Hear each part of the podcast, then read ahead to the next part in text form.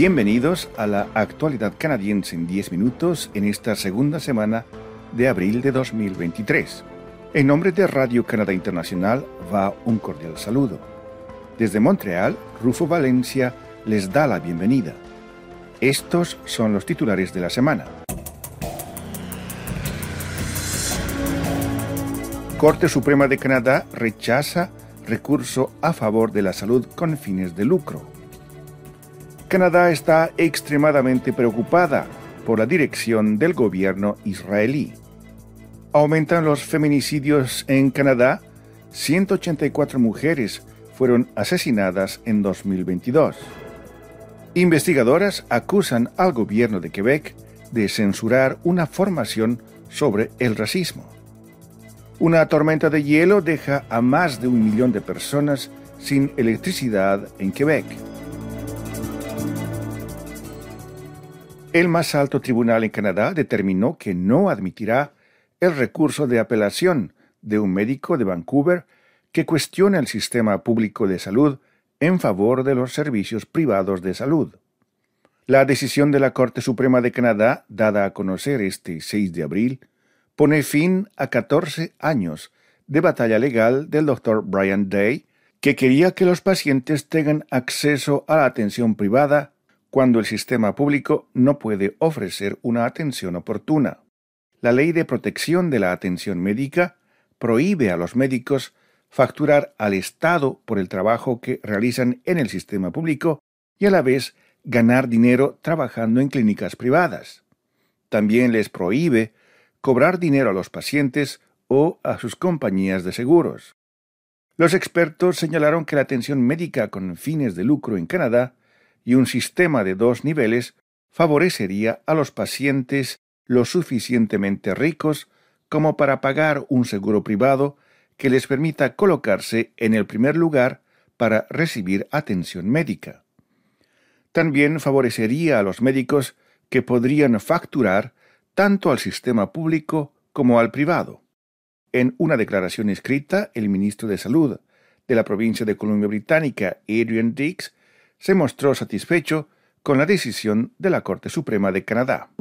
Están escuchando La actualidad canadiense en 10 minutos, un podcast de Radio Canadá Internacional.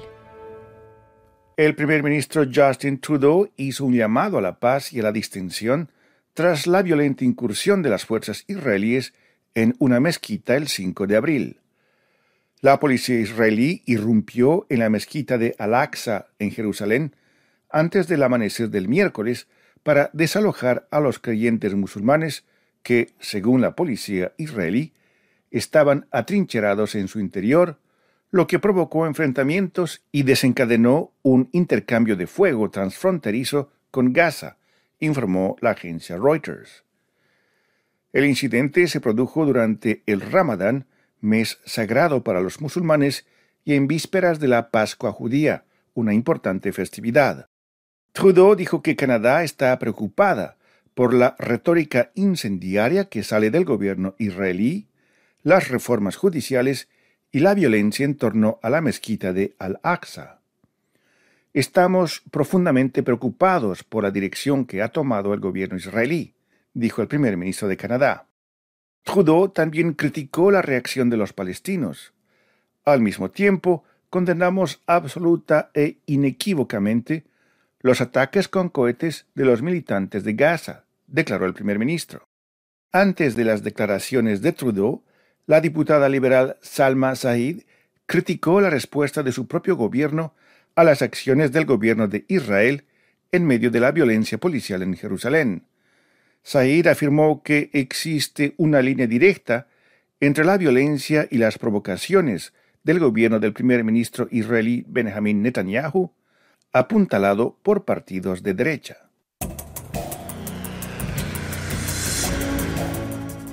Los feminicidios están aumentando en Canadá, muy por encima de las cifras registradas antes de la pandemia del COVID-19.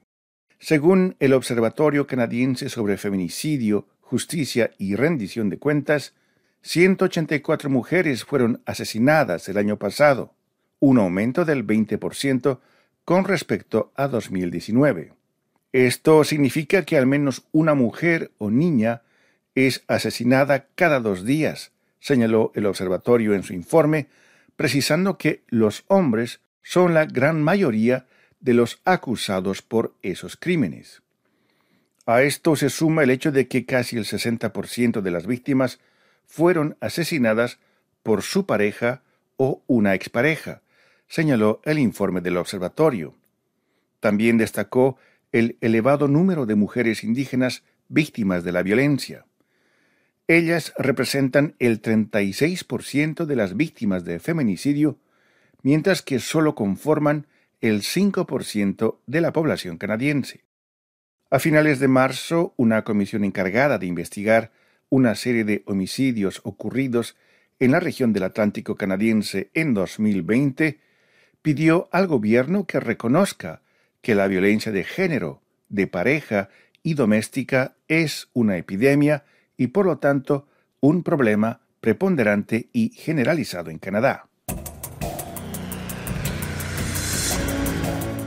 El Ministerio de Salud y Servicios Sociales de la provincia de Quebec decidió poner fin a un curso de formación antirracista destinado a sus empleados cuando el gobierno del primer ministro François Legault se enteró de que la versión final mencionaba la existencia del racismo sistémico en Quebec. Para nosotras esto es censura, denunció Liliana Rachedi, profesora de la Escuela de Trabajo Social en la Universidad de Quebec en Montreal, quien trabajó durante más de un año en la elaboración de esa formación que fue rechazada repentinamente en diciembre de 2022. Ella dijo que fue el gobierno de Quebec quien había encargado ese proyecto y que el trabajo había sido terminado. El contrato preveía que el racismo sistémico sería incluido. La formación nunca fue presentada a los empleados del Sistema Provincial de Salud y Servicios Sociales. Según las investigadoras, el Ministerio de Salud de Quebec violó la ley de libertad académica al pedir el retiro de parte del contenido de esa formación antirracista, a lo que se negaron por razones de rigor científico y ético. Cientos de investigadores y organizaciones indígenas demandaron al primer ministro provincial, François Legault, que reconozca la existencia del racismo sistémico en Quebec.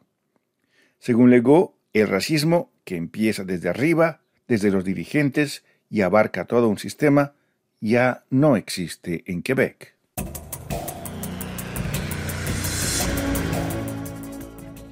Más de un millón de clientes de Hydro-Québec, la compañía estatal de electricidad en esa provincia, se encontraron el 6 de abril sin suministro eléctrico tras el paso de una tormenta que cubrió con una capa de hielo gran parte de la zona de Montreal y el suroeste de la provincia. Cendrix Bouchard, portavoz de Hydro-Québec, dijo que la prioridad es restablecer el suministro eléctrico en hospitales e infraestructuras municipales. La empresa eléctrica desplegó unos 1.100 trabajadores para hacer frente a la situación. Esos apagones se deben principalmente a la caída de ramas o árboles que se dieron bajo el peso del hielo acumulado. La mayoría de los afectados se encontraban en las zonas de Montreal y la región de Outaouais.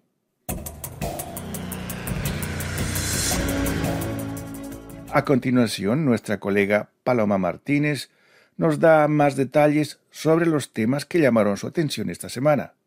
Bienvenida, Paloma. Hola, Rufo y queridos oyentes, ¿qué tal? En esta semana les propongo un reportaje relacionado con la desaparición de un joven de 16 años. Fernando Villalta Abrego fue visto por última vez en Montreal el 27 de enero del 2023. Según su madre, antes de la pandemia, el joven era un deportista activo y un buen estudiante. Hoy Carla Abrego teme por su seguridad y no entiende por qué la policía de la ciudad de Montreal no ha hecho público su aviso de desaparición ni se ha comunicado con ella en las últimas semanas. Ya hace más de un mes que yo no yo no he hablado con ellos. Yo no sé si es normal, pero yo creo que cualquier padre gritar al cielo para pedir una respuesta, pedir qué es lo que ha pasado en más de un mes. Además, les hablamos de la nueva pieza de la compañía de danza Rubber Band, Reckless Underdog, del director artístico Víctor Quijada. Este coreógrafo fue arrullado por los ritmos de la danza urbana de Los Ángeles, experimentó la danza clásica en Nueva York y la contemporánea en Montreal, donde fundó su singular compañía Rubber Band en el año 2002. Dos décadas después, Quijada propone Reckless Underdog, que reúne sus tres estilos de danza preferidos a través del tiempo y del espacio, contando la historia de su proyecto artístico. El movimiento, aunque es muy físico y muy atlético, hay otra meta detrás es emocional, es emotiva. No es solamente, ok, yo puedo hacer este truco, unas vueltas en la cabeza, esos movimientos impresionantes. Es um, al, al, al fondo, al base, es las relaciones entre los humanos. Y es todo por mi parte esta semana, Rufo. Muchas gracias. Muchas gracias, Paloma. Aquí llegamos al final de la actualidad canadiense en 10 minutos, un podcast semanal de Radio Canadá Internacional.